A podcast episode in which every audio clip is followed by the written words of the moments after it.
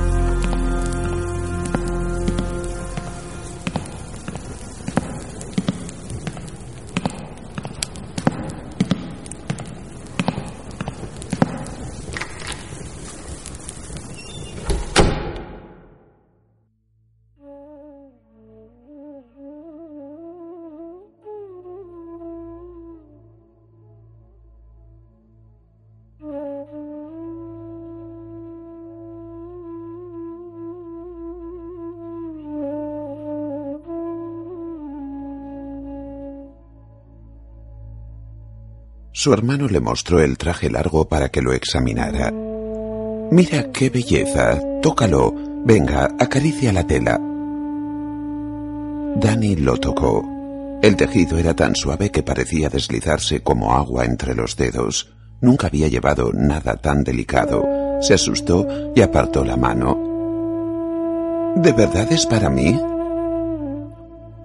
Un regalo del Magister Ilirio asintió Viserys con una sonrisa.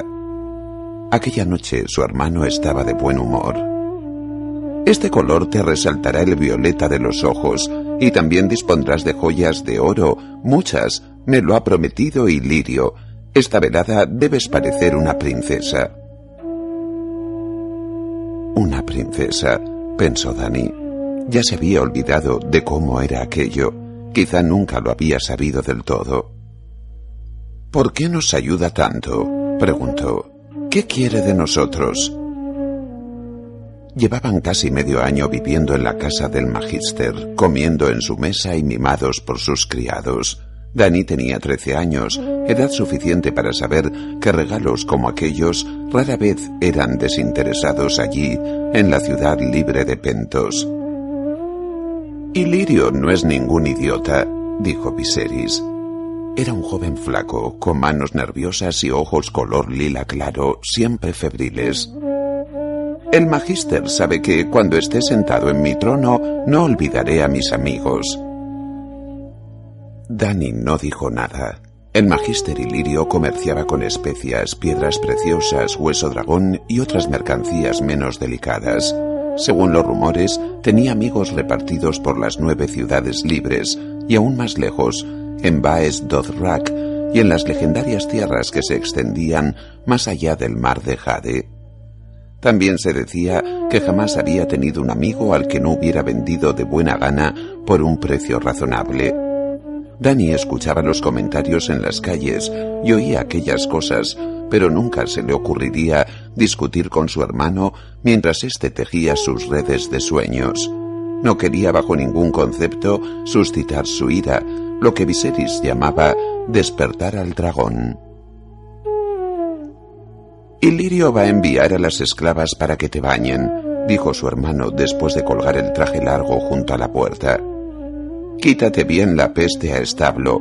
Caldrogo ya tiene mil caballos. Esta noche busca una montura distinta. La examinó con gesto crítico. Sigues igual de desgarbada. Enderezate. Le empujó los hombros hacia atrás con las manos. Que se enteren de que ya tienes formas de mujer. Rozó ligeramente los pechos incipientes y pellizcó un pezón. No me falles esta noche.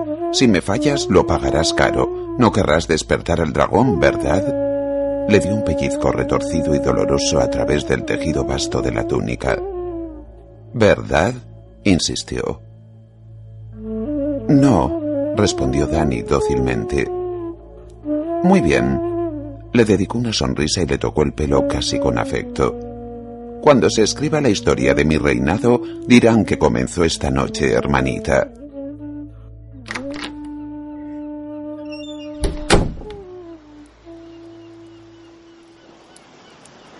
En cuanto se marchó, Dani se dirigió hacia la ventana y contempló pensativa las aguas de la bahía.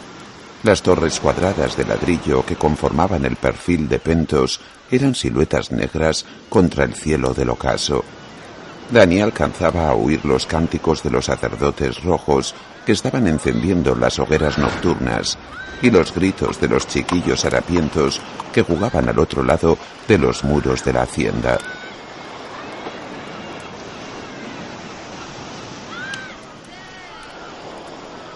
Por un momento deseó con todas sus fuerzas estar allí fuera con ellos, descalza, jadeante y vestida con harapos, sin pasado a sus espaldas, sin futuro y sobre todo sin la perspectiva de asistir a un banquete en la mansión de Cal Drogo.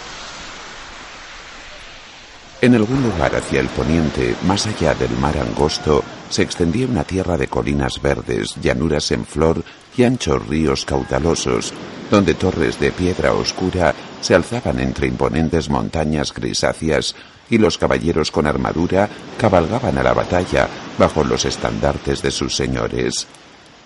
Los dos raquis denominaban aquel lugar Raes Andali, tierra de los ándalos, en las ciudades libres se hablaba de los occidentos y de los reinos del poniente. Su hermano utilizaba un nombre más sencillo, la llamaba Nuestra Tierra. Para él aquellas palabras eran como una plegaria. Si las repetía con frecuencia suficiente, los dioses acabarían por escucharlas. Nuestra por derecho de sangre, solo la traición nos la arrebató, pero sigue siendo nuestra, será nuestra eternamente. No se le puede robar a un dragón lo que es suyo. No, no. El dragón recuerda. Quizá el dragón recordara, pero Dani no. Nunca había visto aquella tierra que según su hermano les pertenecía, aquel reino más allá del mar angosto. Los lugares de los que le hablaba, Roca Casterly y el nido de águilas, Alto Jardín y el valle de Arrin, Dorn y la isla de los rostros, no eran más que palabras para ella. Viserys tenía ocho años cuando salieron huyendo de desembarco del rey para escapar de los ejércitos del usurpador, pero en aquellos días Daenerys no era más que un proyecto en el vientre de su madre. Pero su hermano le había contado tantas veces aquellas historias que en ocasiones Dani llegaba a imaginar cómo había sido todo.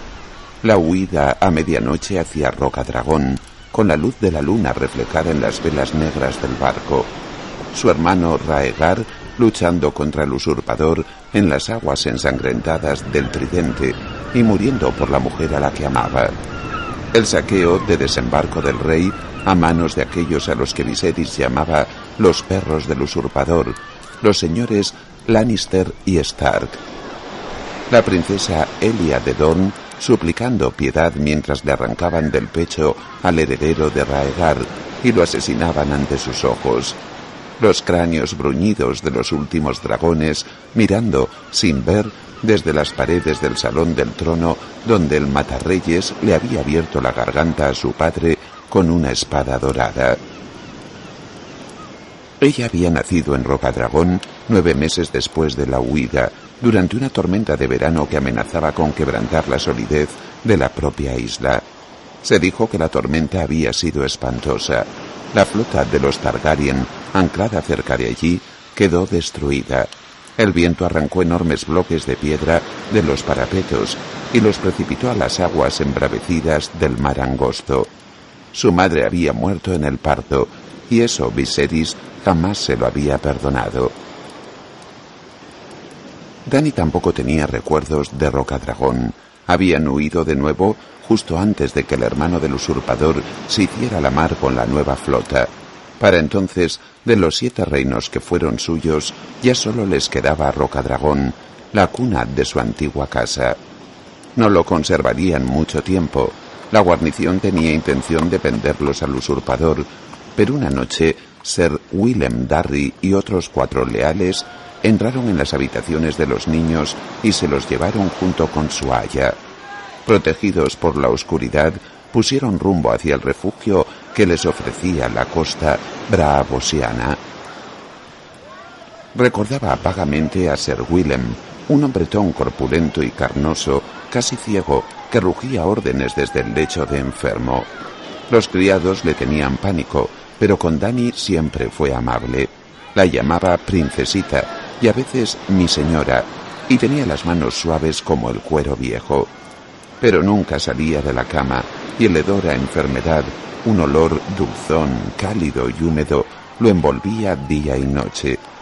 Aquello fue mientras vivieron en Bravos, en la casa grande con la puerta roja. Allí Dani había tenido una habitación para ella sola, y junto a su ventana crecía un limonero. Cuando murió Sir Willem, los criados robaron el poco dinero que les quedaba y se marcharon, y poco después el dueño de la gran casa los puso de patitas en la calle. Dani lloró amargamente cuando la puerta roja se cerró tras ellos para siempre. Desde entonces habían seguido vagando, de Bravos a Mir, de Mir a Tiros, y de allí a Coor, a Volantis y a Lis. Nunca se quedaban mucho tiempo en ningún lugar. Su hermano se negaba, insistía en que los asesinos a sueldo del usurpador les pisaban los talones, aunque Dani jamás había visto a ninguno. Al principio los magísteres, arcontes y príncipes mercaderes estaban encantados de recibir a los últimos Targaryen en sus hogares y a sus mesas, pero a medida que pasaban los años y el usurpador seguía ocupando el trono de hierro, las puertas se les cerraron y sus vidas eran cada vez más míseras. Hacía mucho que se habían visto obligados a vender los últimos tesoros que conservaban, y ahora ya no les quedaba ni el dinero de la corona de su madre. En los callejones y tabernuchas de Pentos llamaban a su hermano el rey mendigo. Dani prefería no saber cómo la llamaban a ella. Algún día lo recuperaremos todo, hermanita, le prometía él. A veces le temblaban las manos al hablar del tema. Las joyas y las sedas, Rocadragón y Desembarco del Rey, el trono de hierro y los siete reinos. Volveremos a tener todo lo que nos arrebataron. Viserys vivía pensando solo en ese día. En cuanto a Dani, lo único que quería recuperar era la casa grande de la Puerta Roja y el limonero junto a su ventana, la infancia que no llegó a tener. Llamaron suavemente a la puerta.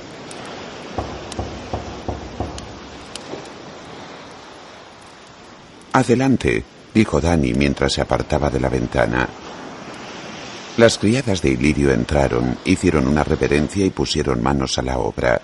Eran esclavas, un regalo de uno de los muchos amigos Dothrakis del Magister. En la ciudad libre de Pentos no existía la esclavitud. La anciana, menuda y gris como un ratoncillo, nunca abría la boca, pero la jovencita lo compensaba con creces. Aquella chica de ojos azules y pelo rubio, que no paraba de parlotear mientras trabajaba, era, a sus dieciséis años, la favorita de Ilirio. Le llenaron la bañera con agua caliente que habían subido de la cocina y la perfumaron con aceites aromáticos. La jovencita ayudó a Dani a quitarse la túnica de algodón vasto por encima de la cabeza y a meterse en la bañera. El agua estaba demasiado caliente, pero Daenerys no hizo ni un gesto, no dijo nada. Le gustaba el calor, la hacía sentir limpia. Además, su hermano le decía a menudo que nada era demasiado caliente para un Targaryen. Nuestra casa es la casa del dragón. Llevamos el fuego en la sangre. Esas eran sus palabras. La anciana le lavó la larga cabellera, tan rubia que era casi plateada, y se la desenredó suavemente, siempre en el más completo silencio. La chica le frotaba la espalda y los pies, y le comentaba la suerte que tenía. Drogo es tan rico que hasta sus esclavos llevan collares de oro. En su calasar cabalgan cien mil hombres. Su palacio de Baes Dothrak tiene doscientas habitaciones, todas con puertas de plata maciza. Y siguió sin cesar, largo rato, acerca de lo guapo que era el cal, alto y valiente, audaz en la batalla, el mejor jinete que jamás había montado a lomos de un caballo, un arquero perfecto. Daenerys no dijo nada. Siempre había dado por supuesto que cuando llegara a la mayoría de edad se casaría con Viserys. Los Targaryen se habían casado entre hermanos durante siglos, desde que Aegon el Conquistador había desposado a sus hermanas. Viserys le había dicho mil veces que tenían que mantener pura la estirpe. Por sus venas corría sangre de reyes, la sangre dorada de la vieja Valiria, la sangre del dragón. Los dragones no se apareaban con las bestias del campo, y los Targaryen no mezclaban su sangre con la de hombres inferiores. Pero ahora Viserys la vendía a un extraño, a un bárbaro.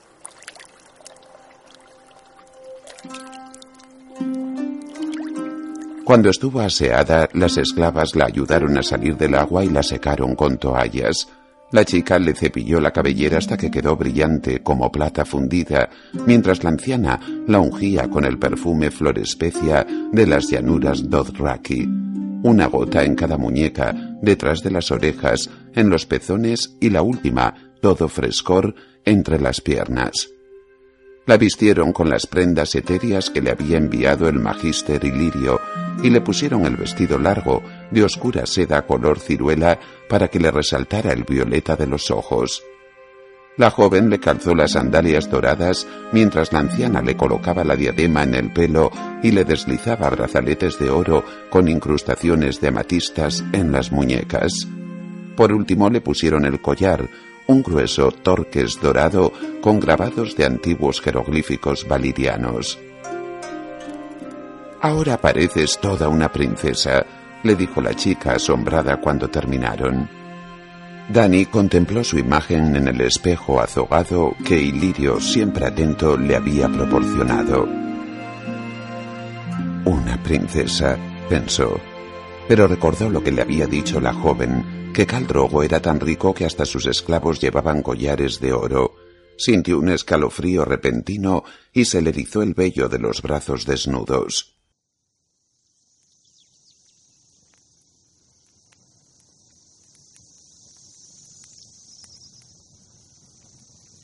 Su hermano la esperaba en el fresco salón recibidor. Estaba sentado al borde de la piscina y removía el agua con los dedos.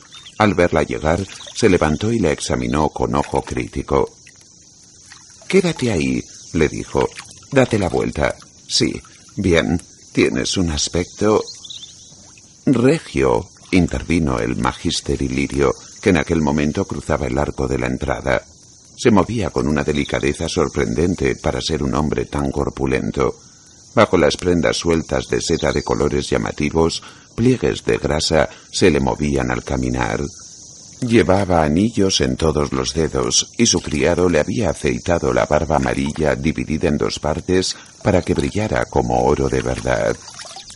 Que el Señor de la Luz os llene de bendiciones en este día venturoso, princesa Daenerys, añadió al tiempo que le tomaba la mano. Hizo una inclinación galante con la cabeza y los dientes amarillentos y podridos se le asomaron durante un momento entre el oro de la barba. Es una auténtica visión, Alteza, una auténtica visión, dijo a su hermano. Drogo se quedará extasiado. Está muy flaca, replicó Viserys. Tenía el pelo rubio plata, como ella, y lo llevaba recogido hacia atrás y sujeto con un prendedor de hueso dragón. Le daba un aspecto severo que le enfatizaba los rasgos duros y huesudos del rostro. Apoyó la mano en el puño de la espada que le había prestado Ilirio. ¿Estás seguro de que a Cal Drogo le gustan las mujeres tan jóvenes? Lo que importa es su linaje. Es suficientemente mayor para el Cal, le respondió Ilirio por enésima vez. Y miradla ahora, ese pelo tan rubio, esos ojos púrpura, la sangre de la antigua Valiria corre por sus venas, no cabe duda, no cabe duda. Además, es la hija del viejo rey y la hermana del nuevo. Drogo enloquecerá por ella. Cuando le soltó la mano, Dani se dio cuenta de que la suya temblaba. Tienes razón, dijo su hermano titubeante. A esos bárbaros les gustan cosas muy raras. Niños, caballos, ovejas. Será mejor que no se lo digáis a Caldrogo, señaló Ilirio. ¿Me tomas por idiota? La ira relampagueó en los ojos lila de su hermano. Os tomo por un rey, contestó el magister con una ligera reverencia. Los reyes no adoptan las mismas precauciones que los hombres vulgares. Perdonadme si os he ofendido. Se dio la vuelta y dio unas palmadas para llamar a los porteadores.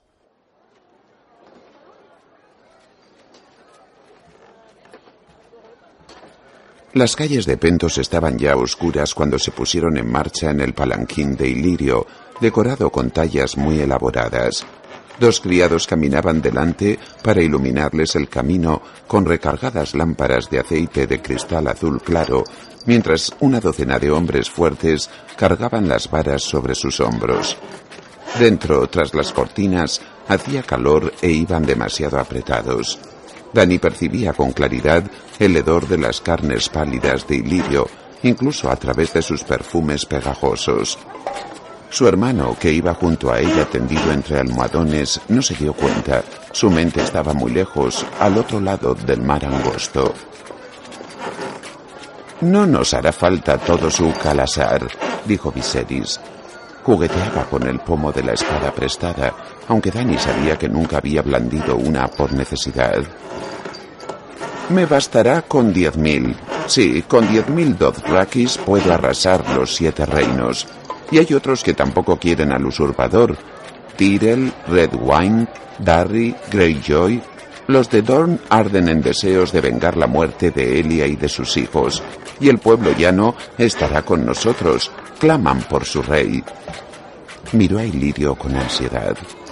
¿No es cierto? Son vuestro pueblo y os aman, dijo el magister Ilirio afable. A lo largo y ancho de todo el reino, en todos los poblados, los hombres brindan por vos en secreto, y las mujeres bordan dragones en los estandartes y los esconden a la espera del día en que volváis cruzando las aguas. Se encogió de hombros. Al menos eso me dicen mis agentes. Dani no disponía de agentes ni de manera alguna de saber qué hacía o pensaba el pueblo al otro lado del mar angosto, pero desconfiaba de las palabras aduladoras de Ilirio. En realidad, desconfiaba de todo lo que viniera de él. En cambio, su hermano asentía con entusiasmo. Yo mismo me encargaré de dar muerte al usurpador, prometió el joven que nunca había matado a nadie. Igual que él mató a mi hermano Raegar, y también acabaré con Lannister, el matarreyes, por lo que le hizo a mi padre. Eso sería de lo más apropiado, dijo el magister Ilirio. Dani vio asomarse una sonrisa entre los labios regordetes, pero su hermano no se dio cuenta. Viserys asintió y apartó una cortina para contemplar la calle. Dani supo que estaba luchando una vez más en la batalla del tridente. La mansión de nueve torreones de Cal Drogo se alzaba junto a las aguas de la bahía, con los altos muros de ladrillo cubiertos de hiedra clara. Ilirio les había dicho que fue un regalo de los magísteres de Pentos al Cal. Las ciudades libres siempre eran así de generosas con los señores de los caballos. No es que tengamos miedo de esos bárbaros, les explicó con una sonrisa. El Señor de la Luz defendería los muros de nuestra ciudad contra un millón de Dothrakis, o eso nos aseguran los sacerdotes rojos. Pero, ¿para qué correr riesgos cuando la amistad se puede comprar a tan bajo precio?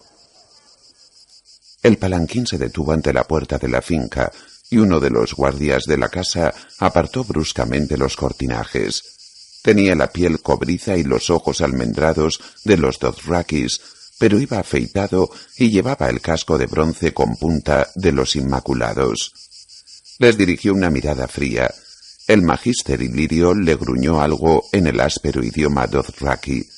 El guardia replicó de la misma manera y les hizo una señal para que cruzaran la puerta. Dani advirtió que su hermano tenía la mano crispada sobre la empuñadura de la espada ajena. Parecía casi tan asustado como ella. ¿Eunuco insolente? murmuró Viserys mientras el palanquín se alzaba de nuevo y se dirigía hacia la casa. Esta noche habrá muchos hombres importantes en el banquete.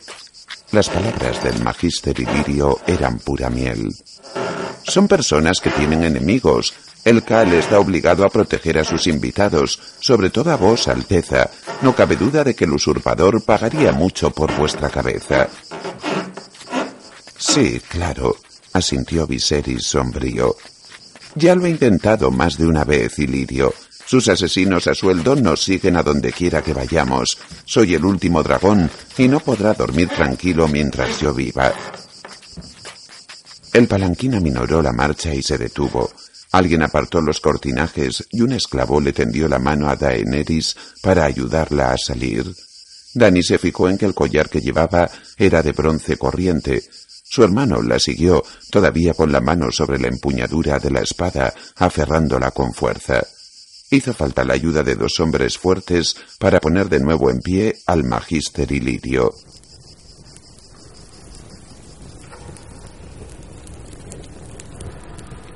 En el interior de la casa, el olor a especias, a limón dulce y canela creaba una atmósfera casi palpable. Los acompañaron hasta un salón recibidor en el que había una vidriera de cristal coloreado que representaba la maldición de Valiria. A lo largo de las paredes se quemaba aceite en lámparas de hierro negro. Un eunuco situado bajo un arco de piedra con motivos vegetales anunció su llegada. Viserys de la casa Targaryen, el tercero de su nombre, proclamó con voz alta y clara. Rey de los Ándalos y los Roinar y los primeros hombres, señor de los siete reinos y protector del reino. Su hermana, Daenerys de la Tormenta, princesa de Rocadragón, su honorable anfitrión, Ilirio Mopatis, magíster de la ciudad libre de Pentos. Pasaron junto al eunuco para acceder a un patio de muros cubiertos de hiedra clara.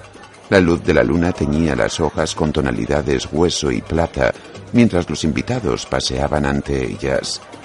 Muchos eran señores dothrakis de los caballos, hombres corpulentos de piel rojiza, con largos bigotes adornados con anillos de metal y las cabelleras negras bien aceitadas, trenzadas y llenas de campanillas. Pero entre ellos había también matones y mercenarios de pentos, mir y tiros. Un sacerdote rojo aún más gordo que Ilirio, hombres velludos del puerto de Iben y señores de las islas del verano, de piel oscura como el ébano. Daenerys los miró maravillada y de pronto, con un escalofrío de temor, se dio cuenta de que era la única mujer entre los presentes. Aquellos tres de allí son jinetes de sangre de Drogo, les susurró Ilirio, inclinándose hacia ellos.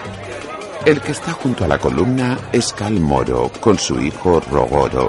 El hombre de la barba verde es el hermano del arconte de Tiros, y el que está detrás de él es Ser Jorah Mormont. ¿Un caballero? preguntó Daenerys. El último nombre le había llamado la atención. Ni más ni menos. Ilirio sonrió tras la barba. Ungido con los siete óleos por el mismísimo Septon Supremo. ¿Qué hace aquí? El usurpador quería justiciarlo, les dijo Ilirio. Alguna disputa sin importancia. Creo que vendió unos cazadores furtivos a un esclavista tirosi en vez de entregarlos a la guardia de la noche. Una ley absurda. Cada uno tendría que ser libre para hacer lo que quisiera en sus tierras. Quiero hablar con Ser Llora antes de que acabe la velada, dijo su hermano. Dani se sorprendió a sí misma mirando al caballero con curiosidad. Era un hombre de cierta edad, más de 40 años, y tenía una calvicie incipiente, pero parecía fuerte y en forma. Sus ropas no eran de seda y algodón, sino de lana y cuero. Llevaba una túnica color verde oscuro, con el bordado de un oso negro sobre las dos patas traseras. Aún estaba mirando a aquel hombre extraño de su tierra natal al que no había visto nunca, cuando el magíster Ilirio le puso una mano húmeda en el hombro desnudo. Venid, mi querida princesa, susurró. Ahí está el Cal en persona. Dani sintió deseos de huir y esconderse, pero su hermano la estaba mirando. Sabía que si lo disgustaba, despertaría el dragón. Se dio la vuelta con el corazón en un puño y miró al hombre que, si Viserys se salía con la suya, la pediría en matrimonio antes de que acabara la noche. La joven esclava no andaba desencaminada, pensó. Caldrogo era un palmo más alto que el hombre de mayor estatura de la sala, pero su andar era ligero, tan elegante como el de la pantera del zoológico privado de Ilirio. También era más joven de lo que Dani pensaba, no tendría más de 30 años, tenía la piel del color del cobre bruñido y lucía muchos anillos de oro y bronce en el espeso bigote. Tengo que ir a presentar mis respetos, dijo el magister. Esperad aquí, le diré que venga. ¿Le has visto la trenza, hermanita? Le preguntó Viserys mientras Ilirio se alejaba, agarrándola del brazo con tanta fuerza que le hizo daño. La trenza de Drogo era negra como la noche, estaba impregnada de aceites aromáticos y adornada con multitud de campanillas que tintineaban suavemente cada vez que se movía. Le colgaba por debajo de la cintura, más abajo incluso de las nalgas, y la punta le rozaba la parte trasera de los muslos. ¿Ves lo larga que la lleva? continuó Viserys. Cuando un Dothraki cae derrotado en combate, le cortan la trenza para que todo el mundo sepa que ha sido avergonzado. Caldrogo nunca ha perdido una batalla. Es la reencarnación de Aegon Lord Dragón, y tú vas a ser su reina. Dani contempló a tal Drogo. Tenía el rostro severo y cruel, con ojos tan fríos y oscuros como el ónice. Su hermano la golpeaba a veces cuando ella despertaba al dragón, pero no le daba miedo de la misma manera que aquel hombre. No quiero ser su reina, se oyó decir con voz frágil, queda. Por favor, Viserys, por favor, no quiero. Quiero irme a casa. ¿A casa? No levantó la voz, pero la ira reverberaba en ella. ¿Cómo vamos a volver a casa, hermanita? Nos quitaron nuestra casa. La arrastró hacia las sombras, fuera de la vista de los demás. Hundía los dedos en la piel de la niña. ¿Cómo vamos a volver a casa? repitió, pensando en desembarco del rey y en Rocadragón, y en todo el reino que habían perdido. Dani se refería solo a sus habitaciones en la hacienda de Ilirio, que sin duda no eran su verdadero hogar, pero no tenían otra cosa. Su hermano ni siquiera pensaba en aquello. Allí no tenía nada parecido a un hogar, ni la casa grande de la Puerta Roja había sido un hogar para él. La aferró con más fuerza todavía, exigiendo una respuesta. No lo sé, dijo al final Dani con la voz quebrada y los ojos llenos de lágrimas. Yo sí, dijo él con voz cortante. Vamos a volver a casa con un ejército, hermanita. Vamos a volver con el ejército de Cal Drogo. Y si para eso tienes que casarte y acostarte con él, lo harás. Sonrió. Si hiciera falta, dejaría que te follara todo su calasar, hermanita. Los cuarenta mil hombres uno tras otro, y también sus caballos si con eso consiguiera mi ejército. Da las gracias de que sea solo drogo. Con el tiempo hasta puede que te guste. Venga, sécate los ojos. Ilirio lo trae hacia aquí y no quiero que te vea llorar. Dani se giró y vio que era verdad. El magíster Ilirio, todo sonrisas y reverencias, acompañaba a Caldrogo hacia ellos. Se secó con el dorso de la mano las lágrimas que no había llegado a derramar. Sonríe, susurró Viserys nervioso con la mano otra vez en la empuñadura de la espada. Y haz el favor de erguirte, que vea que tienes tetas, ya andas bastante escasa aunque te pongas derecha. Daenerys sonrió y se irguió.